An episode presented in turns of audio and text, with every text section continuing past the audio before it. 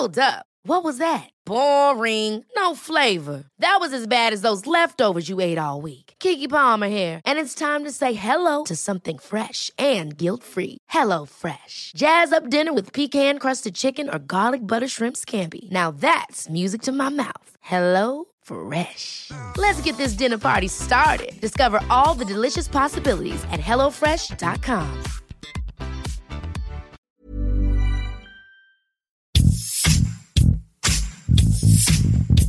¿Quién es? ¿Qué hizo? ¿Qué es de él?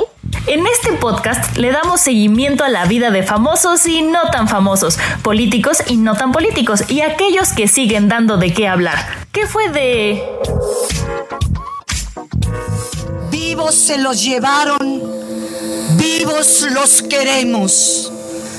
Presentación con vida de los estudiantes normalistas de Ayotzinapa desaparecidos. Ante el crimen de Estado, ni perdón, ni olvido. ¡Justicia! Durante la noche del 26 y las primeras horas del 27 de septiembre de 2014 se registró en la ciudad de Iguala Guerrero uno de los hechos más violentos que han marcado la historia actual de México. En aquellas horas, 43 alumnos de la Escuela Normal Raúl Isidro Burgos de Ayotzinapa fueron víctimas de desaparición forzada, al parecer, a manos del crimen organizado. Estos hechos provocaron manifestaciones en México y varios países de América Latina, exigiendo la aparición con vida de los alumnos normalistas.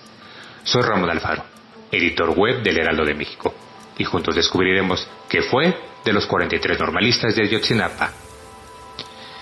Investigaciones periodísticas señalan que José Luis Abarca y su esposa, mejor conocidos como la pareja imperial, habrían ordenado la detención de los normalistas, quienes se encontraban boteando para viajar a la Ciudad de México y acudir a la marcha del 2 de octubre. El entonces edil de Iguala y su esposa realizaban una celebración en la Plaza de las Tres Garantías, por ello temían que los estudiantes boicotearan el evento. Los presuntos autores intelectuales habrían ordenado a policías y elementos del ejército detener a los normalistas. Después de varios enfrentamientos armados, los 43 normalistas habrían sido entregados a presuntos integrantes del grupo delictivo Guerreros Unidos. ¿Por qué creerle a estos eh, personajes que... Por todo lo que dije hace un momento cuando contesté la pregunta. Finalmente le quisiera preguntar, eh, la investigación, ustedes, usted dice que tienen 33 días con la investigación, pero ustedes tenían conocimiento desde el 12 de junio. Nada más que no era nuestra competencia, hasta ese momento parecía otra cosa. Nosotros tenemos competencia a partir de que se determina la intervención de delincuencia organizada. Tenemos una Muchas gracias. última- Ya me cansé.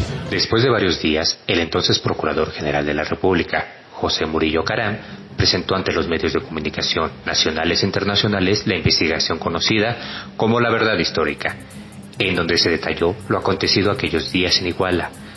La versión oficial del gobierno indicó que los 43 normalistas de Ayotzinapa fueron incinerados en el basurero de Cocula. Los restos habían sido arrojados a un río que se encuentra cerca. En aquella conferencia, el funcionario utilizó la frase Ya me cansé, la cual se convirtió rápidamente en trending topic mundial. Durante sus últimos días como presidente de México, Enrique Peña Nieto publicó un video en el que mostró seguro que la investigación realizada destapó lo que verdaderamente sucedió con los estudiantes. La PGR atrajo lo que era un tema del orden local en el estado de Guerrero para ver qué había ocurrido con los jóvenes que estaban desaparecidos. De ahí vino una investigación profunda y amplia. Y más cuando evidentemente se generó un eco ante la demanda muy sentida y justa de los padres de familia por saber qué había pasado con sus hijos. La investigación ahí está. Evidentemente ante la negativa y el rechazo de los padres de familia por aceptar los alcances de la investigación realizada por la Procuraduría General de la República, en donde había evidencias claras y contundentes de que muy lamentablemente los 43 jóvenes habían sido incinerados por un grupo delincuencial que operaba en el estado de Guerrero. En lo personal y con el dolor que causa y con lo que significa la pena para los padres de familia, yo estoy en la convicción que lamentablemente pasó justamente lo que la investigación arrojó. Desde el inicio de su sexenio, el presidente actual, Andrés Manuel López Obrador, aseguró que se abriría una investigación sobre el caso de los 43 estudiantes desaparecidos. Hace apenas unos días, el pasado 7 de julio de este 2020, la Fiscalía General de la República informó que identificó un resto óseo de Cristian Alfonso Rodríguez de Lumbre, uno de los 43 normalistas desaparecidos de Ayotzinapa. No hemos dejado de buscar a los jóvenes de Ayotzinapa, porque tengo el compromiso de conocer y dar a conocer toda la verdad sobre la desaparición de los jóvenes. Y no vamos a escatimar recursos. Todo el gobierno tiene ese compromiso de encontrar a los jóvenes de Ayotzinapa. Omar Gómez Trejo, titular de la Unidad Especial de Investigación y Litigación para el caso Ayotzinapa, detalló en conferencia de prensa que del 21 al 29 de noviembre de 2019 acudieron a un punto de Cocula Guerrero, conocido como la Barranca de la Carnicería, que no es el basurero de Cocula, pues se encuentra a más de 800 metros de distancia de donde se crea la narrativa de la verdad histórica.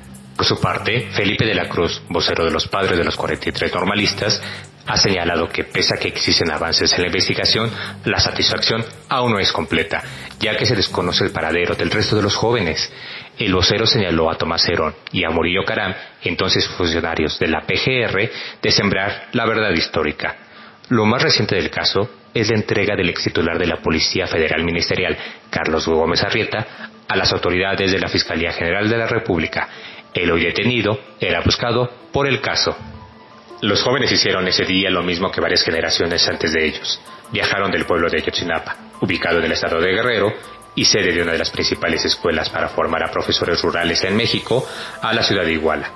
Tenían la intención de tomar autobuses para viajar a la capital del país y participar en la marcha anual conmemorativa de la matanza estudiantil de 1968, pero terminaron siendo víctimas de otra matanza. De este episodio aún confuso en la historia de México, nació una consigna que será coreada cada vez que se evoque esta tragedia. Vivos se los llevaron y vivos los queremos.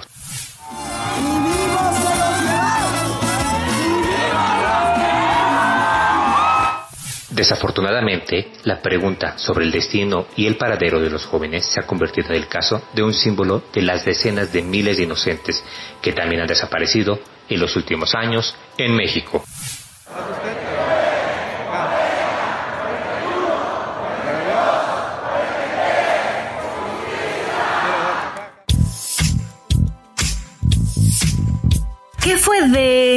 Escucha y descarga un episodio nuevo cada semana con algún personaje que seguro no recordabas. Encuéntranos en todas las plataformas digitales de El Heraldo de México.